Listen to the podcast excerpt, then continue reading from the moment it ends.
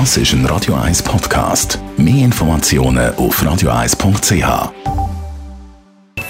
Die Morgenkolumne auf Radio 1 präsentiert vom Grand Casino Baden. Grand Casino Baden. Baden im Glück. Morgen, Stefan. Morgen. Hallo, guten Morgen miteinander. Finanzminister Uli Maurer war am Wochenende in Venedig. Dort haben sich die Finanzminister von der grossen Wirtschaftsnationen wegen der Steuerharmonisierung getroffen und jetzt wird das Ganze konkret. Genau, und ich mag ja Uli Maurer das Venedig-Reise gönnen. Es ist kein schönerer Ort auf dieser Welt, vor allem wenn die Lagunenstadt nicht überflutet ist von Touristen, wie das aktuell der Fall ist.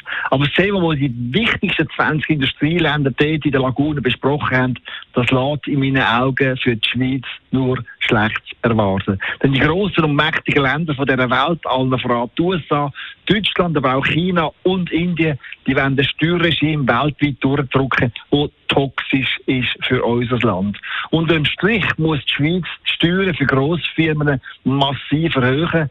Das aber führt dann dazu, dass Kantone wie Zürich, Zug, Genf oder Basel als Standort gegenüber vom Ausland weniger attraktiv sind.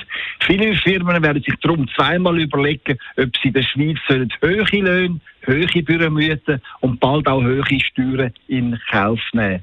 Was da also von uns zukommt, das ist Gift für den Standort Schweiz. Das Gift wird dem Bund, aber auch den Kantonen drei, vier oder sogar fünf Milliarden an Steuereinnahmen kosten.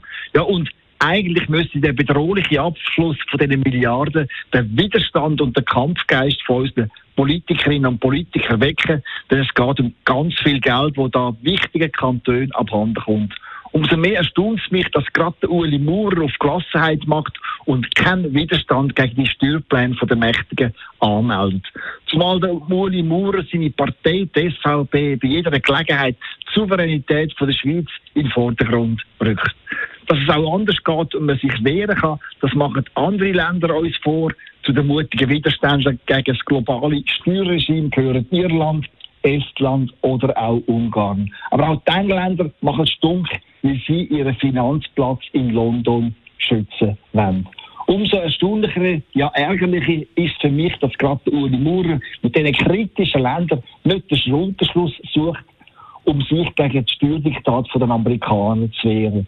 Die Mutlosigkeit, ja Ohnmacht, äh, lässt gerade für den Kanton Zürich, wo ganz viele Grosskonzerne beherrscht, wenig Gutes erwarten. Denn eins ist klar, die Steuereinnahmen in Zürich die werden künftig massiv schrumpfen. Die Morgenkolumne von Stefan Barmettler, er ist der Chefredakteur von der Handelszeitung zum Nachlass auf radio1.ch. Die Morgenkolumne auf Radio 1.